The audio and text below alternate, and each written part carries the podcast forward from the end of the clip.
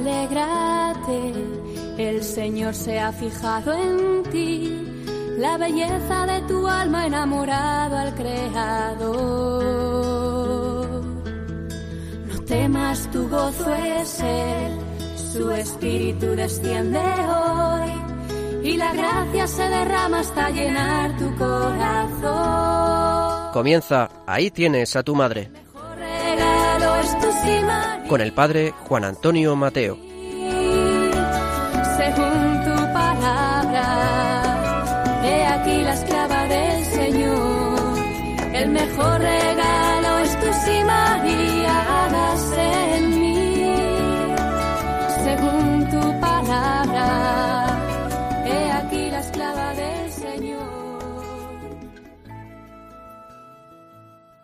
Muy queridos amigos oyentes de este programa, devotos de la Virgen María, nuevamente estamos con todos vosotros para compartir reflexiones, formación que nos van a ayudar a crecer en nuestra devoción a la Virgen. Recordaréis que el Papa Francisco nos había pedido durante el mes de octubre que rezáramos después del Santo Rosario aquella antigua oración antífona a la Virgen, bajo tu amparo, y también la oración a San Miguel Arcángel. El mes de octubre ha finalizado, pero no por ello debe finalizar esta saludable costumbre de invocar sobre todo a la Santísima Virgen con esta bella antífona, la oración más antigua a la Virgen María. Y hoy, en esta primera parte del programa, quiero compartir con vosotros algunas reflexiones eh, sobre una homilía que el Papa Francisco tuvo el día 28 de enero del año 2018, es decir, el primer mes de este año que llega a su final, que fue eh, en la Basílica de Santa María la Mayor, con ocasión de la Santa Misa, con motivo de la fiesta de la traslación del icono de la Salus Populi Romano, aquel famoso icono de María, Salus Populi Romani, salvación del pueblo romano, tan venerada por los fieles de Roma y por tantos fieles del mundo.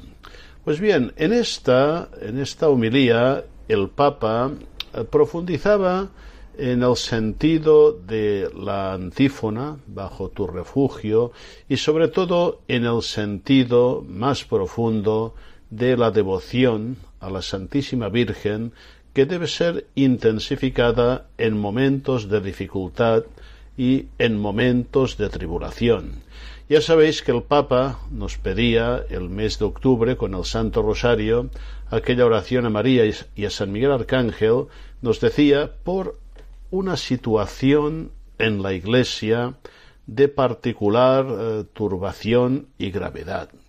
Ciertamente que esta situación permanece y por esto creo, y así lo han dicho muchos santos pastores, muchos obispos a su pueblo, que debe continuar esta saludable práctica y debemos hacer muy nuestra esta oración a la Virgen María, que es una oración eh, que nos impulsa a acudir a ella en momentos de tribulación. Decía el Papa Francisco en esta homilía, nos reunimos aquí como pueblo de Dios en camino, deteniéndonos en el templo de la Madre. La presencia de la Madre convierte este templo en una casa familiar para nosotros los hijos, junto a generaciones y generaciones de romanos, decía el Papa, reconocemos en esta casa materna nuestra casa, la casa donde recobramos fuerzas, encontramos consuelo, protección y refugio. Es evidente que el Papa se refería inmediatamente a una casa muy concreta que es la Basílica de Santa María la Mayor, Pero también debemos tener en cuenta que hay tantas casas de María alrededor de toda la geografía mundial y seguramente muy cerca de nosotros, de donde vive cada uno de nosotros, hay algún templo especialmente dedicado a María, sobre todo santuarios, y si no, en tantísimas parroquias hay una capilla dedicada a una particular advocación de María. Pues bien, lo que el Papa dice que podemos experimentar y hacer en esta casa de María que él menciona concretamente, nosotros lo podemos hacer en tantas casas de María que están cerca de nuestra casa, cerca de nuestro domicilio. Y sin duda, eh, en la gran casa de nuestro corazón, donde eh, como hijos debemos recibir la Madre y dirigirnos a ella con filial devoción y afecto. Decía el Papa Francisco también en esta homilía, el pueblo cristiano comprendió desde el inicio que en las dificultades y en las pruebas es necesario acudir a la Madre, como indica la antífona mariana más antigua. Papa tiene con, razón un afecto especial eh, a esta antigua oración y la, la recordaba Bajo tu amparo nos acogemos, Santa Madre de Dios, no deseches las súplicas que te dirigimos en nuestras necesidades, antes bien líbranos de todo peligro, oh Virgen gloriosa y bendita. Ojalá que todos la aprendamos de memoria y la recitemos y la cantemos. Está musicada en tantas lenguas y especialmente en su versión latina, en el Subtum Presidium. ¿eh? Debemos incorporarla habitualmente en nuestra piedad mariana. Glosando esta, esta bella y antigua oración, nos decía lo siguiente el Papa Francisco. Buscamos refugio. Nuestros padres en la fe enseñaron que en los momentos turbulentos es necesario ponerse bajo el manto de la Santa Madre de Dios. En el pasado, los perseguidos y los necesitados buscaban refugio en las mujeres de la nobleza. Cuando su manto, que se consideraba inviolable, se extendía como signo de acogida, la protección era concedida. Del mismo modo nos sucede a nosotros en relación a la Virgen, la mujer de mayor rango del género humano. Su manto está siempre abierto para acogernos y congregarnos. Nos lo recuerda bien, seguía diciendo el Papa, el Oriente cristiano, donde muchos festejan la protección de la Madre de Dios, que está representada en un precioso icono en el que con su manto protege a los hijos y cubre el mundo entero. Yo se me ocurre en este, en este momento, pues que también ahora nosotros en Occidente tenemos esta preciosa fiesta, regalo del Papa Francisco, la fiesta de Santa María, Madre de la Iglesia. También nos hace vivir intensamente esta protección de María. Y seguía diciendo el Papa, también los monjes antiguos aconsejaban refugiarse en las pruebas bajo el manto de la Santa Madre de Dios. Invocarla, Santa Madre de Dios, era ya garantía de protección y ayuda. Y esta oración repetida, Santa Madre de Dios, Santa Madre de Dios, es así. También aquí tenemos una preciosa jaculatoria para invocar a María a lo largo del día en tantos momentos cuando haya especiales dificultades. Santa Madre de Dios. Seguía diciendo el Papa, esta sabiduría que viene de lejos nos ayuda.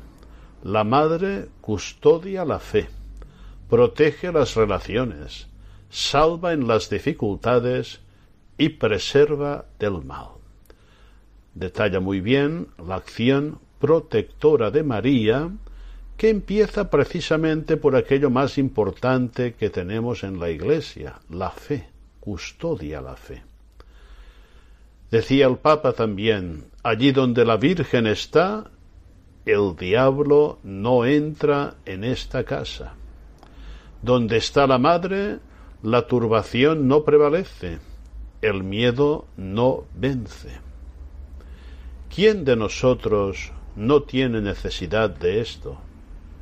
¿Quién de nosotros no ha estado alguna vez turbado o inquieto? ¿Cuántas veces el corazón es como un mar tempestuoso, donde las olas de los problemas se suceden y los vientos de las preocupaciones no dejan de soplar? María es el arca segura en medio del diluvio. No serán las ideas o la tecnología lo que nos dará consuelo y esperanza dice el Papa, sino el rostro de la Madre, sus manos que acarician la vida, su manto que nos protege. Aprendamos a encontrar refugio yendo cada día a la Madre. Y seguía explicando el sentido de la oración. No deseches nuestras súplicas.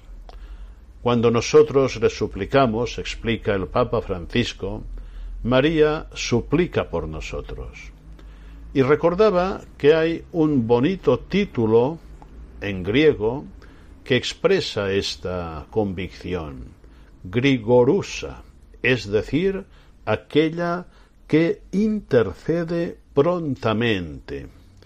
María nunca nos da largas, nunca dice, bueno, ya cuando pueda me ocuparé y, va posponiendo como hacemos nosotros en tantas cosas. No, ella nunca lo hace. Ella intercede prontamente. Y este prontamente, eh, también nos recuerda el Papa, es eh, la palabra que usa Lucas en el Evangelio para decir cómo fue María a visitar a Isabel que la necesitaba rápido, inmediatamente. Intercede velozmente, no se demora, como nos dice el Evangelio, donde presenta inmediatamente a Jesús la necesidad concreta de aquella gente. No tienen vino.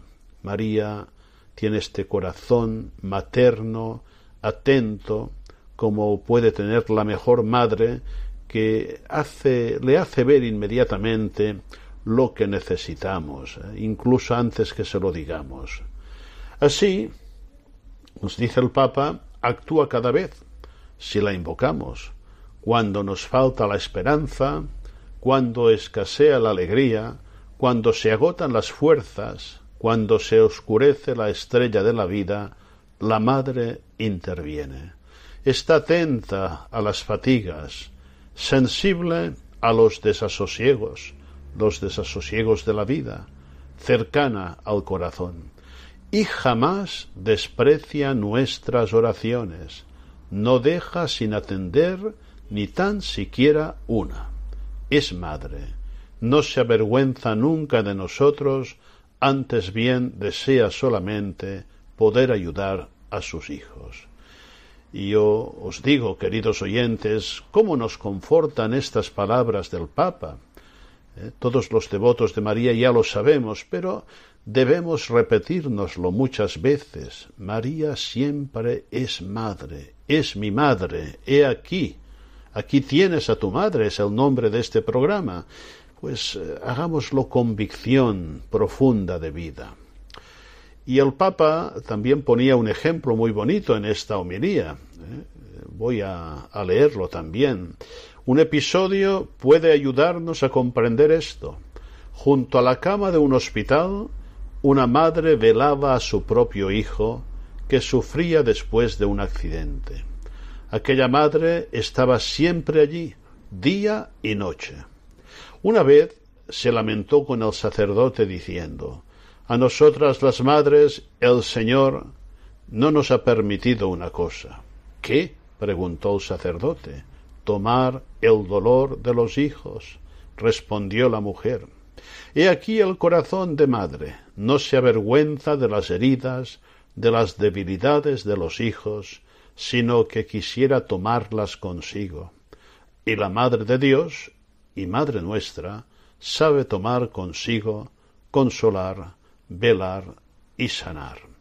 Y yo añadiría también, en una perspectiva de buena teología católica de la redención, que María tomó junto a Cristo, asociada a Cristo, el dolor de todos sus hijos al pie de la cruz.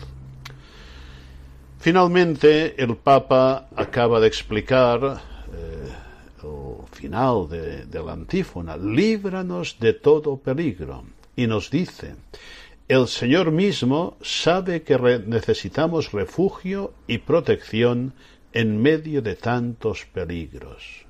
Y esto es importante, queridos oyentes, que seamos muy realistas. Hay tantos y tantos peligros en el camino de la vida, en el combate espiritual, y sería una auténtica inconsciencia no ser conscientes de ello, no saberlo. Esto es muy importante. Esta oración nos ayuda a vivir un cristianismo realista. Y sigue diciendo el Papa, por esto, en el momento más álgido en la cruz, dijo al discípulo amado, a todo discípulo, el Señor, aquí tienes a tu madre. La madre no es algo opcional, no es opcional, dice el Papa, es el testamento de Cristo. Eh, por esto, eh, lo hemos dicho muchas veces, la devoción a María es constitutiva de la vida cristiana. Y dice el Papa, y nosotros tenemos necesidad de ella como un caminante del descanso, como un niño de ser llevado en brazos. Es un gran peligro para la fe vivir sin madre, sin protección, dejándonos llevar por la vida como las hojas por el viento. El Señor lo sabe y nos recomienda acoger a la madre. No son buenos modales espirituales, sino una exigencia de vida, dice el Papa. Amarla no es poesía, es saber vivir, porque sin madre no podemos ser hijos, y nosotros, ante todos, somos hijos, hijos amados que tienen a Dios por Padre y a la Virgen por Madre. Y nos recordaba finalmente el Santo Padre unas enseñanzas del Concilio Vaticano II. El Concilio Vaticano II enseña que María es signo de esperanza cierta y de consuelo para el pueblo peregrinante de Dios. Es signo, es el signo que Dios nos ha dado.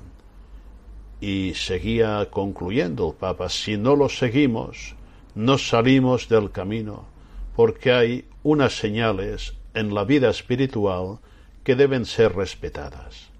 Estas nos indican a nosotros que todavía peregrinamos y nos hallamos en peligros y ansiedad. La madre que ha llegado a, la meta, ¿quién mejor que ella puede acompañarnos en el camino? ¿Qué esperamos?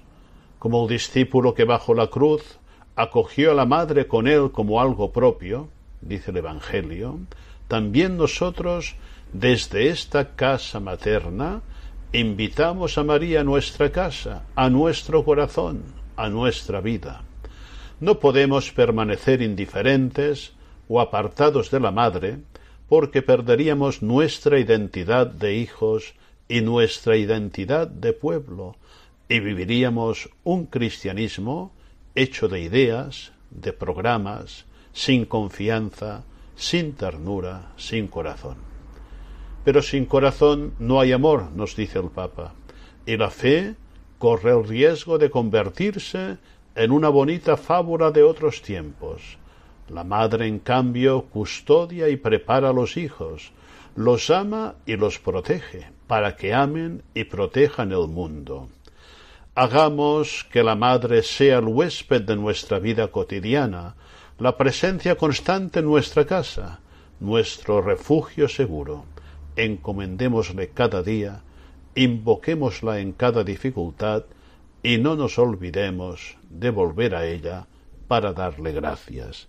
Así concluía el Papa esta preciosa homilía que me parece que merece ser muy, muy conocida y meditada, porque con palabras muy sencillas nos introduce en el corazón de la devoción mariana y nos recuerda que siempre, y hoy especialmente, hay que acudir al refugio, al manto de María.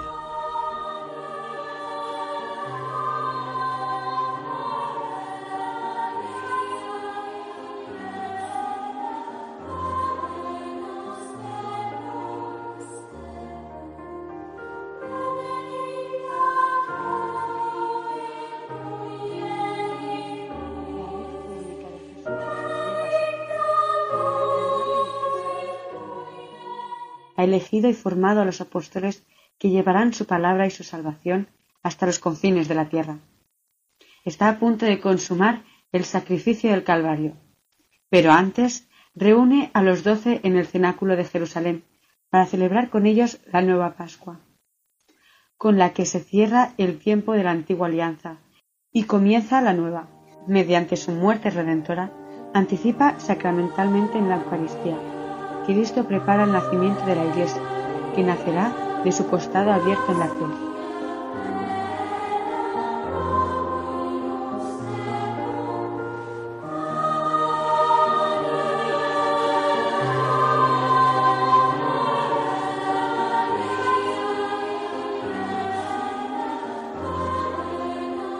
No consta que María estuviera presente en el cenáculo durante la última cena.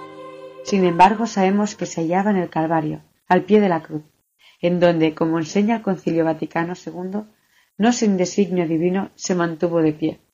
Se condolió vehementemente con su unigénito y se asoció con corazón maternal a su sacrificio, consintiendo con amor en la inmolación de la víctima engendrada. Era la consecuencia del fiat anunciado en la Anunciación. Por eso es lógico suponer que, aunque no participara en la última cena de Jesús con los apóstoles, se hallaba cerca, en alguna sala adyacente, con las demás mujeres, preparando los alimentos que se iban a servir. No es aventurado suponer que oyó las palabras del Señor. Y qué emoción la suya al escuchar esas palabras sublimes.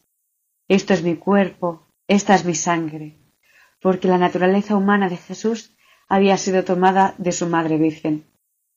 Salve, verdadero cuerpo nacido de María Virgen. Si es el mismo cuerpo, al celebrar la Eucaristía, mediante nuestro servicio sacerdotal, se hace presente el misterio del Verbo encarnado, Hijo consubstancial al Padre, que, como hombre nacido de mujer, es hijo de la Virgen María. Las muestras de amor a la Santísima Virgen pertenecen al patrimonio de la Iglesia Universal, y todas se encaminan como a su último fin a Jesucristo, el Verbo encarnado, que se hace realmente presente en la Sagrada Eucaristía. Por eso, San José María afirmaba con plena convicción Para mí, la primera devoción mariana, me gusta verlo así, es la Santa Misa. En la fiesta de la maternidad, la Iglesia ha recogido esta oración. Oh Dios, que en la fecunda virginidad de María Santísima has dado a los hombres los tesoros de la salvación eterna. Concédenos que experimentemos la intercesión de aquella por la que hemos sido hechos dignos de acoger al autor de la vida, Jesucristo.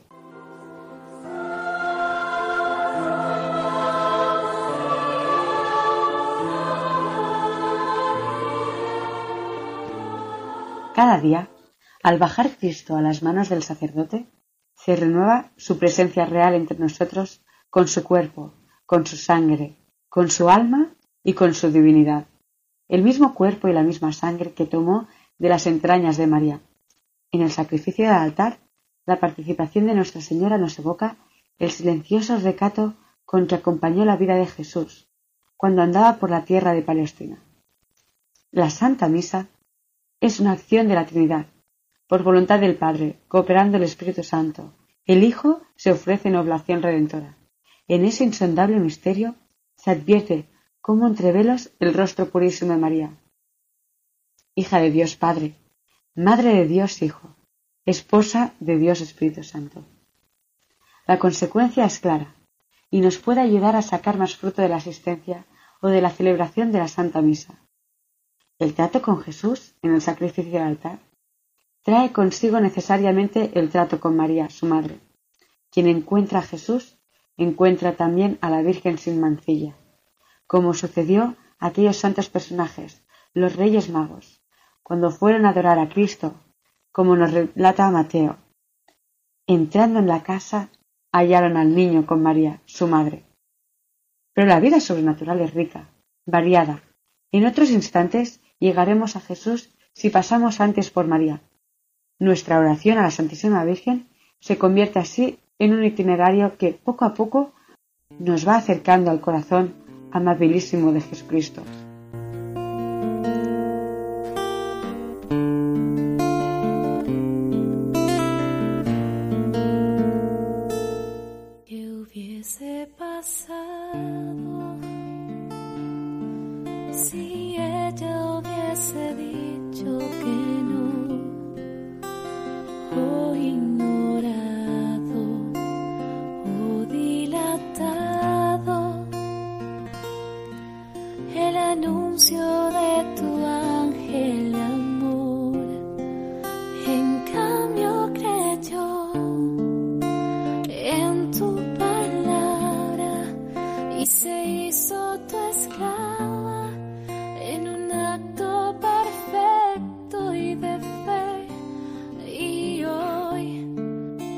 ser como ella y amarte aunque duela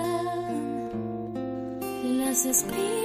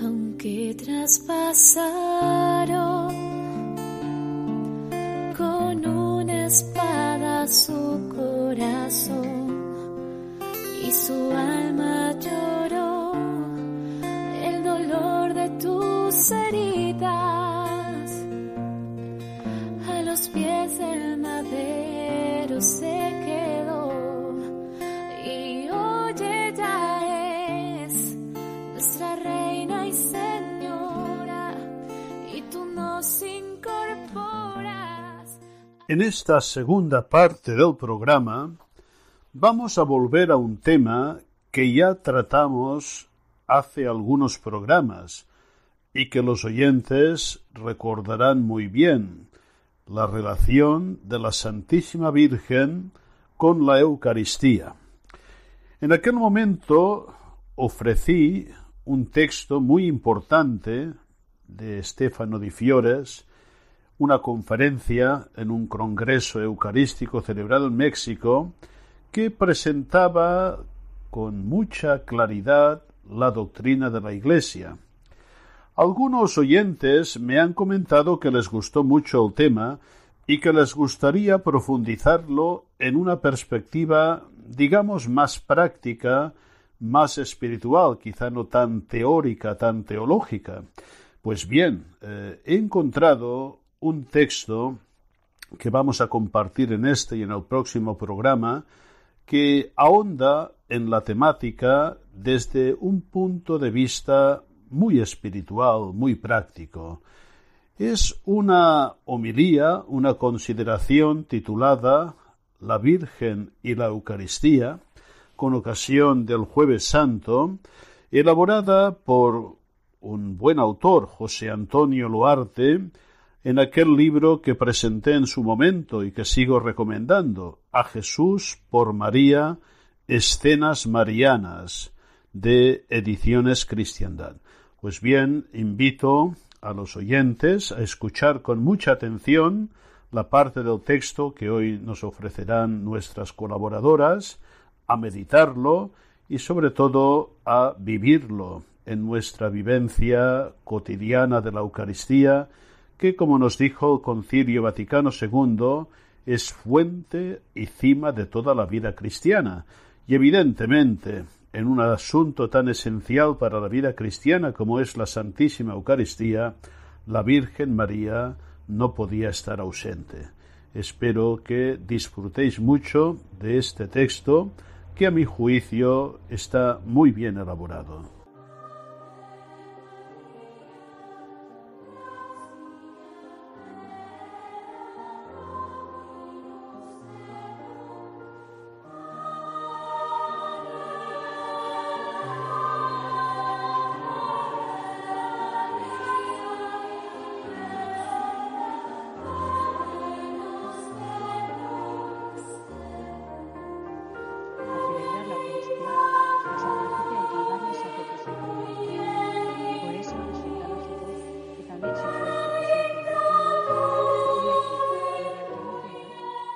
Mantuvo la máxima unión posible con Jesús, precisamente con su estar junto a la cruz. La Iglesia lo reconoce como una oración. La Iglesia lo reconoce en una oración que recomienda a los sacerdotes antes de celebrar la misa.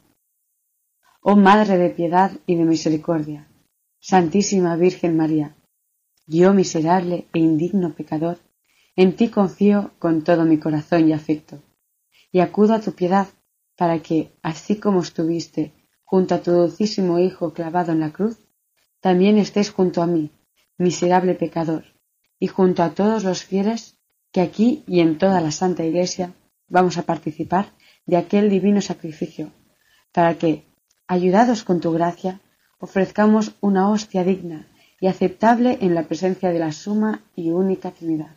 Amén. Una particular relación entre el oficio de María y el del sacerdote. En ella, y de ella al Verbo Divino, se encarnó y habitó entre nosotros. Por medio del sacerdote, ese mismo Verbo encarnado se hace presente en nuestros altares, de forma incruenta, para darnos la vida eterna y habitar con nosotros, quedándose en el sagrario. La encarnación se realizó de Espíritu Santo, ex María Virgine, como rezamos en el credo. El Paráclito obró en María, con su asentimiento libre, para realizar esa obra maestra de la Trinidad, y con la cooperación libre del sacerdote, realiza este otro milagro, el más grande después de la encarnación, la presencia real de Cristo en la Eucaristía. Como escribió San José María, lleno de estupor y admiración, muchas cosas grandes dependen del sacerdote, tenemos a Dios, traemos a Dios, damos a Dios. Quienes celebramos los misterios de la pasión del Señor, hemos de imitar lo que hacemos. Pensad en esto, en esa divinización hasta de nuestro cuerpo, en esa lengua que trae a Dios, en esas manos que lo tocan, en ese poder de hacer milagros al administrar la gracia. Nada valen todas las grandezas de este mundo en comparación con lo que Dios ha confiado al sacerdote. El sacerdocio es lo más grande del mundo. Nos basta pensar tan solo en lo que es el milagro de hacer venir a Jesús todos los días a la tierra. Nuestra Madre del Cielo, cuánto la hemos de amar, más que ella solo Dios, hizo bajar al Señor una sola vez. Fiat mi secundum verbum tuum. Continúa el himno Ave Verum hablando de ese cuerpo nacido de la Virgen, que se inmoló en el Calvario. Vere pasum immolatum pro homine. Ese cuerpo padeció verdaderamente y fue inmolado por los hombres. Cuando nosotros, al actuar in persona Christi, celebramos el sacramento del mismo y único sacrificio en el que Cristo es y sigue siendo el único sacerdote y la única víctima. No debemos olvidar esta compasión de la Madre, en la cual se cumplieron las palabras pronunciadas por Simeón en el templo de Jerusalén. Esta es la agonía del corazón de la madre que sufría con él. consintiendo en la inmolación de la víctima engendrada por ella misma.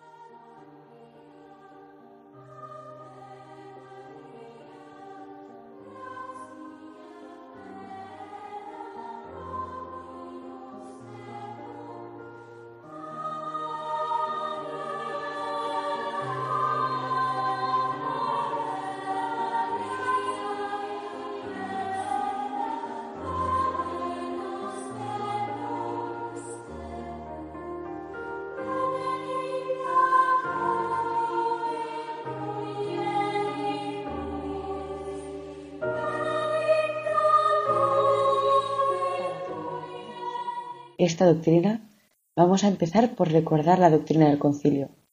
Citaremos algunos textos, así por ejemplo, copiando palabras de San Agustín. Dice el concilio, María es claramente madre, no sólo de cabeza, sino también de los miembros del cuerpo místico de Cristo, porque cooperó con su caridad a que los fieles naciesen en la Iglesia.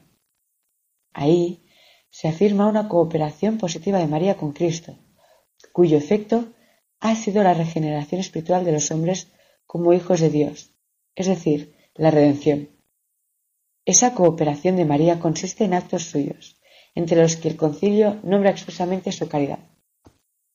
Lo podemos ver en otro texto que dice, Quiso el Padre de las Misericordias que precediera en la encarnación la aceptación de la Madre predestinada, para que, del mismo modo que una mujer contribuyó a la muerte, así también la mujer contribuyese a la vida. Se recuerda aquí el paralelismo tradicional entre Eva y María. Ambas colaboraron positivamente. Eva con su desobediencia a la muerte, es decir, el pecado original, que pasó a todos los hombres como muerte de la vida divina. María con su obediencia a la vida, es decir, a la redención que devolvió la vida divina al mundo muerto por el pecado. En otro texto dice, esta unión de María con su Hijo en la obra de la salvación se pone de manifiesto desde el tiempo de su concepción virginal hasta la muerte de Jesús. La unión de María con Jesús, como unión maternal que es, cubre toda la vida eterna del Señor. Siempre está a su lado María, no solo físicamente, sino enterrado en los sentimientos íntimos del Redentor. Una expresión clarísima de esta acción de María la ve el concilio en el Calvario la Santísima Virgen mantuvo fielmente la unión con su Hijo hasta la cruz, donde, no sin designio divino, estuvo en pie, se condolió vehementemente con su unigénito y se asoció maternalmente a su sacrificio, consintiendo amorosamente en la inmolación de la víctima que ella había engendrado. Estas palabras del concilio enseñan la verdadera actitud de la Virgen en el momento en que se consumaba el sacrificio de la redención. Esa actitud no fue la de una madre que se duele ante la muerte de su hijo. Fue la actitud de una madre que se asocia, se une positivamente al sacrificio, no sólo porque la víctima inmolada era su propio hijo, sino porque el amor la lleva a volver a dar su sí para la inmolación de ese hijo, como lo dio el día de la encarnación. Entonces, ese sí suyo sirvió para que empezara a prepararse la víctima, que ahora se sacrifica con una inmolación sellada también con su sí. Pero no fue solo en el Calvario. La cooperación de María activamente con el Redentor duró toda la vida de éste. Dice el concilio, concibiendo a Cristo, engendrándolo, alimentándolo, presentándolo al Padre en el templo, padeciendo con su Hijo cuando él moría en la cruz, cooperó de forma completamente singular a la obra del Salvador, para restaurar la vida sobrenatural de las almas. Por eso es nuestra Madre en el orden de la gracia. Dos pensamientos distintos enseña ahí el concilio, dos ideas íntimamente unidas entre sí, puesto que la segunda es consecuencia de la primera. Vamos a verlo. Ante todo, insiste el concilio en la verdad de cooperación de María a la obra de la salvación, llevada a cabo por Cristo, pero como esa obra consistió en restaurar la vida divina en los hombres, que la habían perdido por el pecado original. Afirma el concilio que María cooperó en esa restauración de la vida divina. Hubiese pasado si hubiese dicho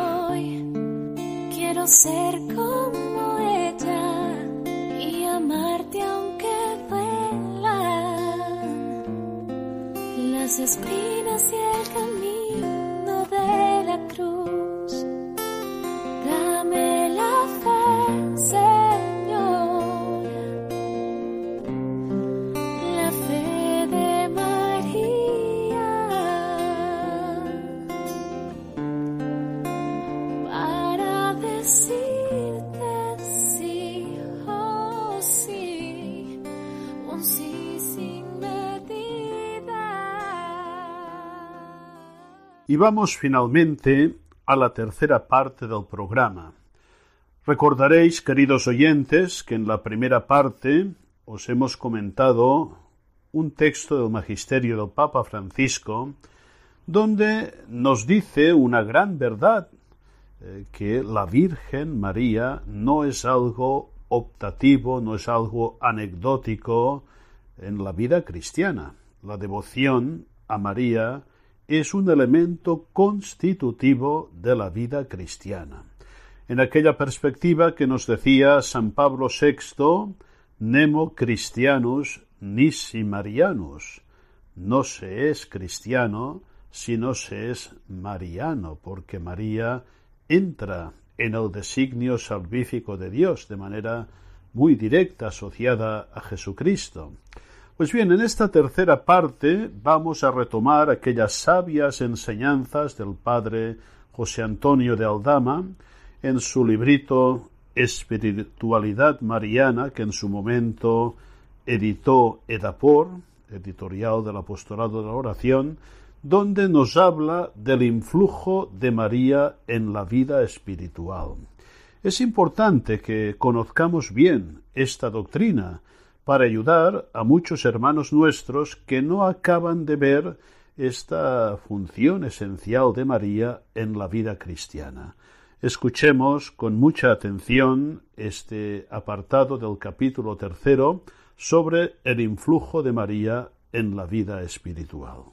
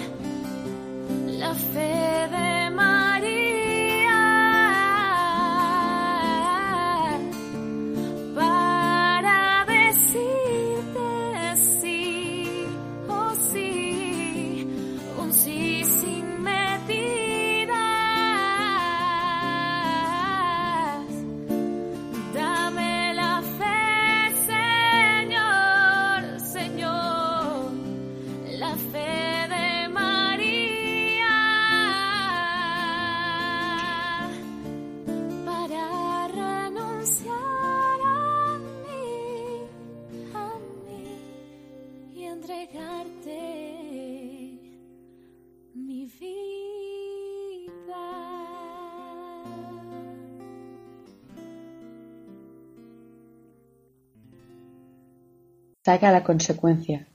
Cuando una mujer transmite la vida a otro ser, se dice que es madre de ese nuevo ser.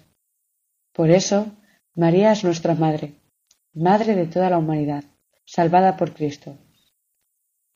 Precisamente porque sus actos, unidos con los del Redentor, sirvieron para transmitir a la humanidad la nueva vida de la gracia. Toda esta cooperación de María se efectuaba en el momento en que se adquirían todas las gracias con las que habían de vivir después todos los redimidos a la vida divina. En ese plano ya fue María verdaderamente nuestra madre pero lo sigue siendo durante el tiempo en que esas gracias redentoras se van comunicando a cada uno de los hombres. Así lo enseña también el concilio. Asunta a los cielos no ha abandonado esta misión salvadora, sino que, por medio de su intercesión múltiple, continúa obteniéndonos los dones de la salvación eterna. De nuevo, se nos enseña una actuación positiva de María. Esa actuación consiste en su intercesión constante, por la que de continuo nos obtiene de Cristo los bienes de la salvación. Ella pide por nosotros, y su Hijo nos da lo que ella le pide. También, en ese plano desde el cielo, sigue siendo nuestra Madre y actúa maternalmente. Su oración por nosotros es causa de que se nos concedan los dones de la gracia. Por su intercesión poderosa, esa gracia se nos comunica a raudales. Esta clara enseñanza del concilio no era nueva, ni siquiera en el magisterio de la Iglesia. El concilio no hizo sino recoger la doctrina constante de los romanos pontífices durante más de un siglo. Podríamos citar textos de León IX, León XIII, Pío X, Benedicto XV, Pío XII. En este último, esa enseñanza se ha proclamado repetidas veces. Vamos a copiar solamente un texto muy expresivo de Pío XII. Por voluntad de Dios, en la realización de la obra de la redención humana, la Santísima Virgen María estuvo indisolublemente unida a Cristo, hasta el punto de que nuestra salvación proviene del amor de Jesucristo y de sus padecimientos, unidos íntimamente con el amor y los dolores de su madre. Apenas se puede expresar con mayor claridad el influjo de María en la obra de la redención. Son sus dolores y su amor los que han contribuido positivamente a redimirnos del pecado.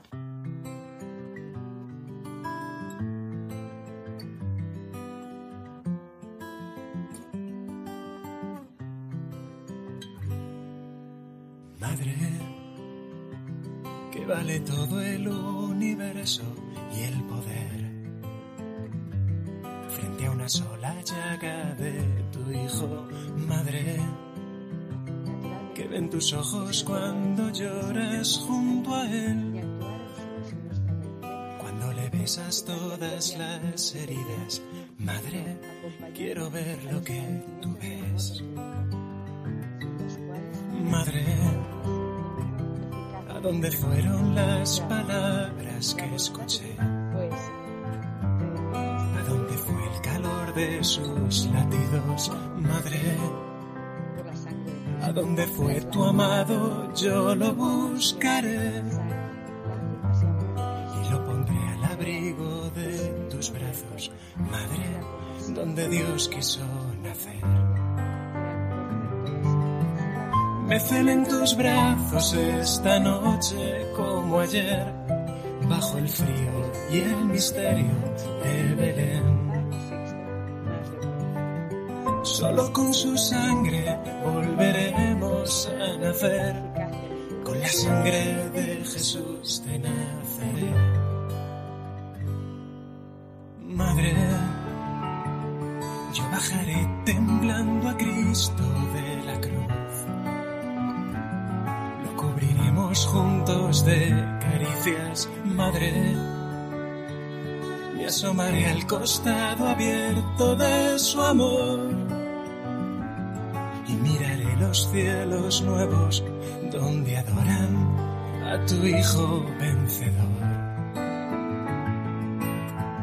No hay dolor tan grande comparable a tu dolor, no hay más vida que la muerte Cuando todos huyan, cuando pierdan la razón, velaré contigo el rostro de mi Dios. Madre, átame fuerte con tus brazos a la cruz. No quiero más tesoro que sus clavos, madre. Quiero mirarte cuando no encuentre la luz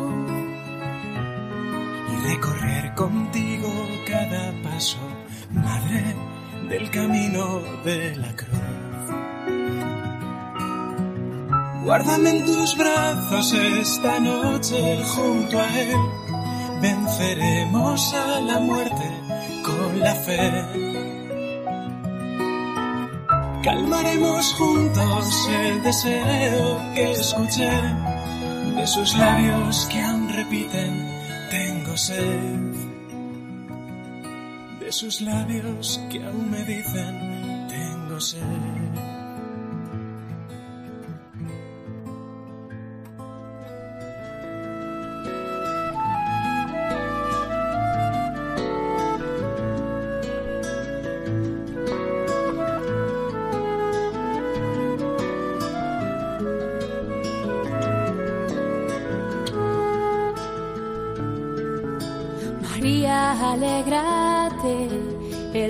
Señor se ha fijado en ti, la belleza de tu alma enamorado al Creador.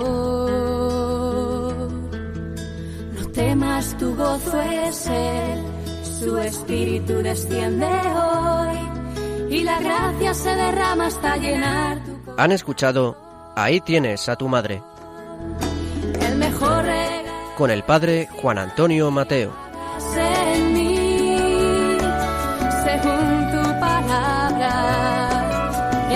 La esclava del Señor. El mejor regalo es tu sí, María, hagas en mí, según tu palabra. He aquí la esclava del.